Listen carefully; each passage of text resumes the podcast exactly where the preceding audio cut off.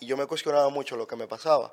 Y también eh, había mucho comportamiento con mis amigos, eh, con la sociedad, con mis padres, que yo realmente me cuestionaba y yo veía que era lo normal, pero yo me pregunté, ¿es lo normal? Pero que sea normal no significa que sea sano. Es lo que realmente nos hace sentir que somos uno y que pertenecemos a lo mismo. Y que al final, aunque tengamos diferencias, en cuanto a gustos o ideales, hay algo más profundo que nos conecta, algo más profundo que nos une. Pertenecemos a una generación en donde la validación externa vale más que la validación interna. Por ejemplo, mm, vale más el hecho de que como una persona me percibe eh, simplemente por el estilo de vida que tengo, o por la cantidad de seguidores que yo tengo, o por quizá el hecho de con el círculo social a la cual yo me junto.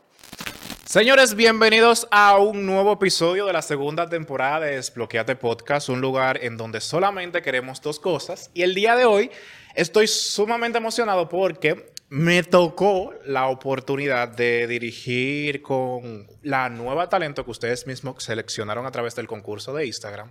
Janis, ¿cómo estás, amiga? ¿Cómo te sientes? Hola, estoy muy bien, agradecida realmente. Está nerviosa porque ella eh, lo admiraba tanto el hecho de estar en un programa como este que, que, la vemos un poquito nerviosa. Pero cuéntanos, ¿cómo estás? ¿Cómo te sientes el día de hoy? ¿Cómo, cómo, cómo la ha pasado? Me siento muy bien, sobre todo muy agradecida por estar aquí. Siento que es una gran oportunidad de poder compartir todo lo que pienso y que eso llegue a un público que lo reciba muy bien.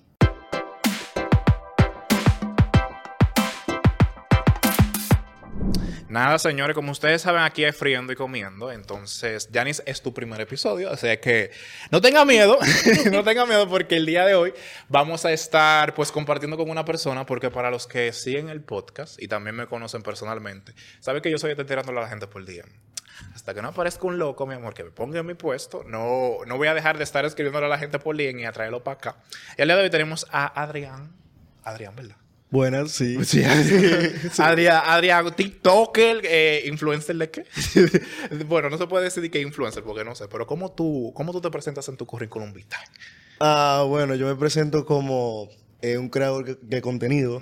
Eh, soy un micro influencer, puedo decir. Okay. Y he empezado subiendo contenido, lo que viene siendo de crecimiento personal, de amor propio y lo que viene siendo también la genuinidad que tengo, como soy, el amor que doy. O sea, vendiendo, vendiéndote literalmente. sí, de la palabra, No de la palabra de, que, de la que se malinterpreta, pero vendiéndose. Chicos, el día de hoy, bueno, he dicho el día de hoy, disclaimer, atención aquí para Real. he dicho el día de hoy como más de 25 veces. Ustedes saben que a mí uno es visco de lengua, pero quiero trabajar un tema con ustedes súper interesante que me llamó muchísimo la atención porque estoy implementando actualmente el ámbito de lectura. Estoy leyendo un libro cuyo nombre no voy a mencionar porque el autor no nos da cuarto ni tampoco nos promociona. Pero yo quiero saber, tú compartes en tus redes sociales lo que es tu estilo de vida y tu aprendizaje eh, de la salud mental. Y Janice, los que no la conocen, si van a su perfil de Instagram, se dan cuenta que ella también hace escritos de cómo ella ve su perspectiva de la vida. Y después estamos yo, que estamos tirando pata voladora para ver con qué la pegamos en las redes. para ver con qué la pegamos en las redes. Y quería ponerles un tema en mesa, que es acerca de cómo ustedes determinan la lucha por la cual ustedes actualmente están trabajando para que se le haga realidad, en el sentido de cuál es la meta que ustedes están pues trabajando para cumplirla. Entonces yo quería iniciar de una vez contigo. Dices que tú compartes tu proceso de sanación. ¿Cómo tú determinaste que era momento de, obviar miles de cosas que quizás en su debido momento no tenían relevación, pero tú no lo entendías? Y tuviste ese despertar de decir, ok, esto es lo que vale la pena y esto es por lo que yo voy a luchar. Bueno, lo que pasa es que de pequeño yo soy una persona eh, altamente sensible, una persona que eh, realmente sentía mucho y yo me cuestionaba mucho lo que me pasaba. Y también eh, había mucho comportamiento con mis amigos, eh, con la sociedad, con mis padres, que yo realmente me cuestionaba y yo veía que era lo normal, pero yo me pregunté, ¿es lo normal? Pero que sea normal no significa que sea sano. Entonces, me, por medio de podcast, por un amigo. Que, están aquí. sí, sí. Por medio de un amigo eh, que se llama Guillermo, que para mí él es uno de los más grandes maestros. Fue el que me presentó lo que viene siendo los podcasts. Eh, Entonces, escuchando los episodios, escuchando qué viene siendo el amor, qué viene siendo también eh, todo ese equipo de cosas que en el momento realmente me cuestionaba porque yo, ya que sentía mucho, había muchos tipos de situaciones donde lamentablemente me preguntaba como que, ¿por qué las cosas son así? ¿Por qué lo normal se supone que a mí me tiene que sentir incómodo? Entonces, eh, simplemente empecé, por ejemplo, en mis redes sociales, yo subía mucho contenido superficial, en el sentido de que era, era contenido primero de mi físico, buscando atención, buscando validez, validez externa. Entonces yo me pregunté, ¿por qué yo estoy dando un contenido tan superficial, un contenido que es para, en busca de algo, un contenido para otra persona? Entonces, ¿qué hice? Y dije, bueno, yo quiero hacer un perfil donde cuando yo lo vea, sea un perfil que a mí me motive. Entonces, ¿qué hice? Eh, bueno, yo así, a lo random, yo soy una persona demasiado espontánea y también una persona que trata de ser como es. Entonces, se da esa libertad. Entonces, nada, eh, mi primera vez dando un contenido, grabando un contenido, tuve mucho miedo. Eh, por obviamente por la opinión ajena, mucho miedo porque lamentablemente en ese momento no sabía por qué lo hacía, pero porque sí tuve momentos en que lo hacía, pero tuve mucha crítica, muchas cosas, eh, cuestionando mi sexualidad, porque ya se veía como que una persona que yo pienso de que cada ser humano tiene energía masculina y energía femenina. Entonces, impartiendo a eso, yo también trato de transmitir mi energía femenina. Eh, ¿A, qué me refiero? Me refiero a ser una persona que siente. Una persona que se da el permiso de ser vulnerable. Una persona que se da el permiso de amar una persona que se da el permiso de ser ser humano. Entonces, eh, puedo decir que a mí me afectaron mucho lo que viene siendo las expectativas del mundo. ¿Cuáles expectativas? Las expectativas que nos ponen a nosotros los hombres. Eh, las expectativas que lamentablemente nos tiran de que el hombre es una persona que no siente, el hombre es una persona que si llora, es algo como que no se ve eh, normal. se le asignan unas características quizás que no, o sea, como robóticas, por así decirlo. Sí, entonces yo me pregunté y dije, ¿por qué a la gente lo nota tan raro cuando un hombre simplemente es? Cuando un hombre simplemente es un ser humano, cuando ama. Entonces, yo también me daba permiso a tener, por ejemplo, amistades eh, femeninas. Y yo era muy amoroso, muy cariñoso, muy afectivo, y ya la persona creían que yo estaba enamorada de esa persona, cuando yo simplemente estaba siendo yo, cuando simplemente estaba amando, simplemente estaba dándome la libertad de ser, de sentir, de, que no necesariamente porque yo aquí te doy un regalo, es porque eh, yo te gusto. No, yo estoy loquigando porque ese es uno de mis lenguajes del amor, porque me expreso así como tal, porque trato de sentir, de amar y porque en ese momento espontáneamente me nació, te voy a dar un regalo. Eh, y también me pasaba que cuando hablaba con mujeres, las mujeres se encontraban muy raro cuando yo tenía una conversación y veían que yo me daba como que esa dicha de sentir, de, decir, bueno, yo soy un ser humano y realmente eh, me pasa esto y esto y esto. Como que decían, loco, en verdad tú eres el primer hombre que realmente me está hablando es que el ser vulnerable que tú eres y también estás compartiendo este contenido de salud mental, de amor propio y desarrollo personal. Era tan así de que, por ejemplo, con mi contenido pasaba de que te puedo decir que la mayoría de personas que me contactan duda de mi sexualidad por el contenido que tengo. Simplemente por el hecho de que tú eh, te expresas. Sí. Entonces, eso a mí me sorprende porque para mí yo siento que es algo muy feo, que simplemente por ser como soy, por expresarme como soy, darme esa libertad, ya la gente cree otra cosa. Mira, algo que me llamó muchísimo la atención es que tu lucha básicamente se fue por, ir, por irte por el lado auténtico. Conecto con Janes para pasar contigo. Eh, tú eres muy auténtica desde que te conozco. Para los que no saben, Janis y yo estudiamos en el mismo Politécnico, del mismo curso en primero. Y algo que siempre he visto característico de ti es que tú pasas por varias facetas y cada una de tus facetas tú las compartes como una experiencia sin quejarte, sin pues quizás, no puede ser arrepentirse porque quizás pueda que uno tenga un nivel de arrepentimiento quizás no tan profundo, pero aún así tú el aprendizaje lo asumes como una responsabilidad de algo que te tocaba vivir. Entonces yo quiero saber cuál es la lucha que tú ahora mismo vives. Bueno, yo ahora mismo he escogido la lucha de ser lo suficientemente auténtica y brindar esa sanación que me ha costado tener y que me ha costado desarrollar a lo largo de mi vida para poder ser lo que yo soy ahora. O sea, quiero que mediante mis escritos, mediante quien yo soy, pueda apoyar a los demás a sanar y a evolucionar. Y no importa lo que eso conlleve, tengo que ser vulnerable, lo voy a hacer, tengo que ser transparente, lo voy a hacer si eso es lo que se necesita para poder conectar con el público. Porque realmente para mí el ser, vulnerable, el ser vulnerable es lo que realmente nos conecta con, las, con los seres humanos. Es lo que realmente nos hace sentir que somos uno y que pertenecemos a lo mismo. Y que al final, aunque tengamos diferencias, en cuanto a gustos o ideales, hay algo más profundo que nos conecta, algo más profundo que nos une. Entonces, para mí, poder transmitir y poder expresar a los demás cómo yo he sanado o cómo todavía estoy en ese proceso de sanación es lo mejor, porque me conecta y eso es lo que realmente yo busco con los demás. Sí, que algo que quiero unir de ambas partes de sus argumentos es que ustedes eh, se fueron por la validación de las personas en tu caso, yo tengo un argumento muy, bueno, que en esos días lo estaba debatiendo con los compañeros del trabajo, que yo decía que eh, hay personas que están en el gimnasio, o sea, hay personas que cambian su físico porque entienden que si cambian su físico se van a sentir bien. Yo siempre digo como que eh, el hecho de comenzar a cambiar eh, para sanar mentalmente, inicia por un cambio físico como también por un cambio mental. Por ejemplo, yo digo que yo le aconsejo siempre a un amigo mío. Los que son fan del podcast saben que yo siempre lo menciono. Yo tengo un amigo mío que dentro de los estándares de un tipo básico blanco, fuerte, muy bueno y hermoso, como dicen, él no tiene autoestima. Y él siempre se ve como gordo, que fue como entró al gimnasio. Entonces yo determiné que la validación de la persona eh, empieza por uno mismo. Entonces yo le tengo una pregunta.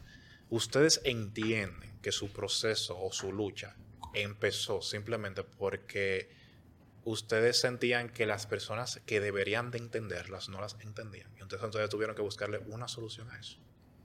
Totalmente. O sea, yo siento que parte de muchas de las cosas que estamos viviendo hoy en día con respecto a la salud mental y cómo nos sentimos es, hay que ir, hay que ir a la raíz.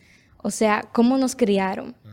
Eh, nuestro ambiente en el que nosotros nos desarrollamos, cómo era, era suficientemente saludable, nos sentíamos cómodos, era un ambiente seguro para nosotros expresarnos. Entonces, realmente yo siento que mucho de lo que ahora somos también es así por cómo fuimos cuando éramos pequeños, por cómo nos criaron. Eso tiene mucho impacto también. Sí, te lo digo porque antes de pasar contigo, Adrián, porque la lucha que yo escogí fue a la lucha de arriesgarme.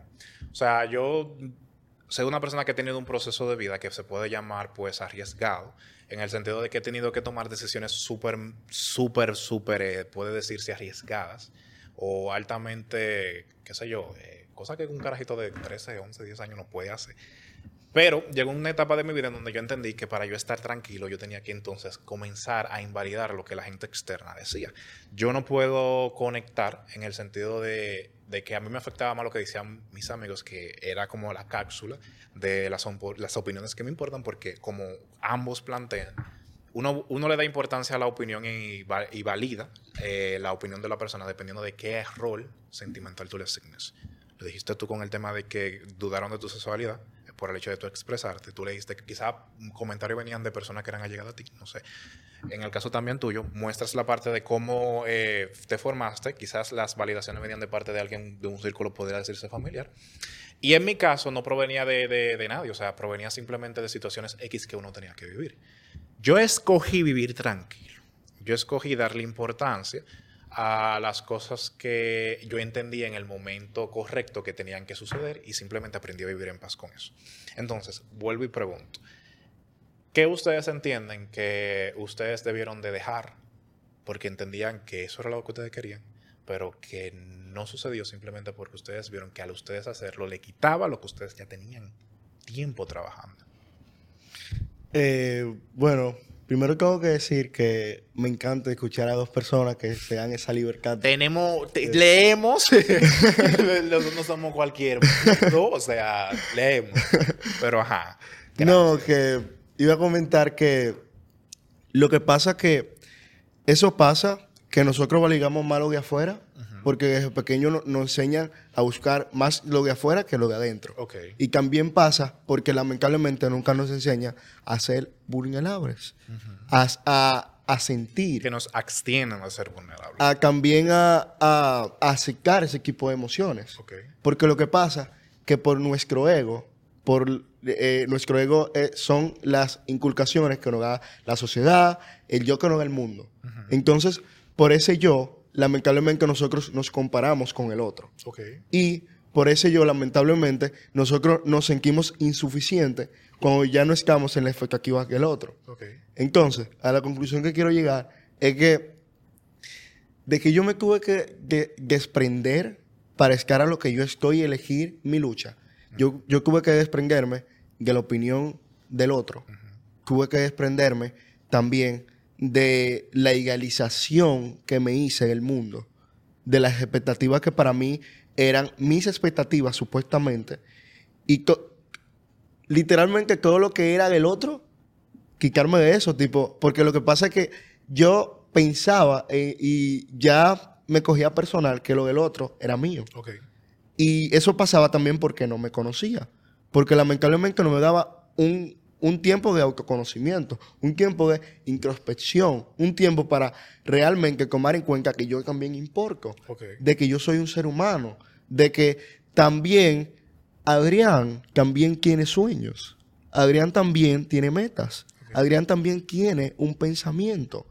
¿Y por qué yo debo darle más importancia al pensamiento del otro y no darme la prioridad a mí?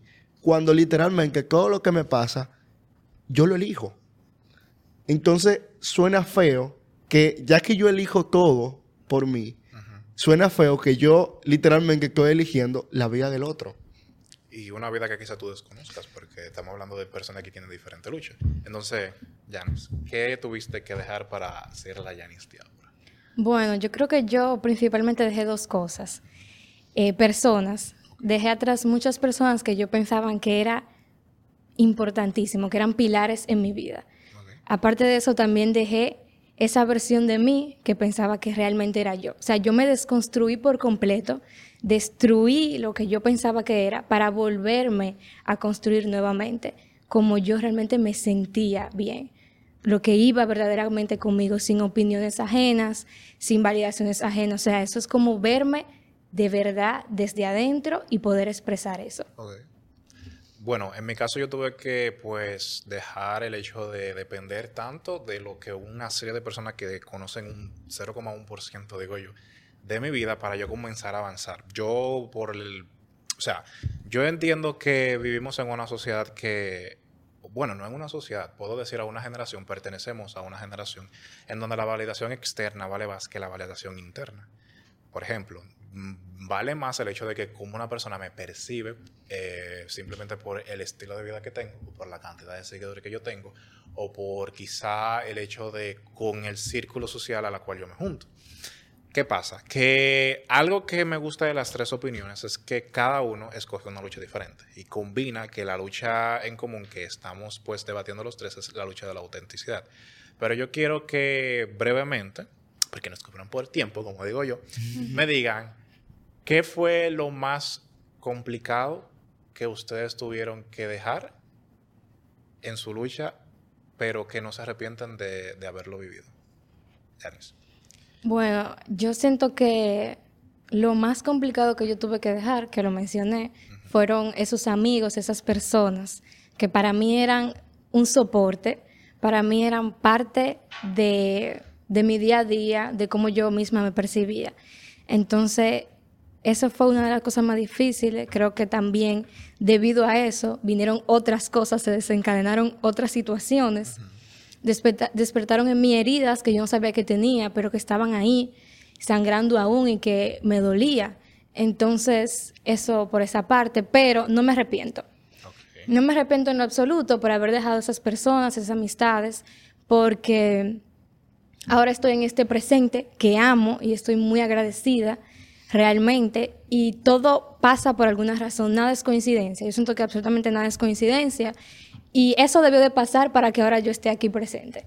Eso debió de ocurrir. Y nada, para cerrar contigo, Si yo supiera que yo pienso que hay algo todavía más doloroso que tuve que hacer, que siento que no es, sí, tiene que ver con dejar, que viene siendo dejar mi versión del pasado, pero para eso, para mí lo más doloroso fue aceptar que literalmente todo lo que me ha pasado y todo lo que yo era, era mi responsabilidad.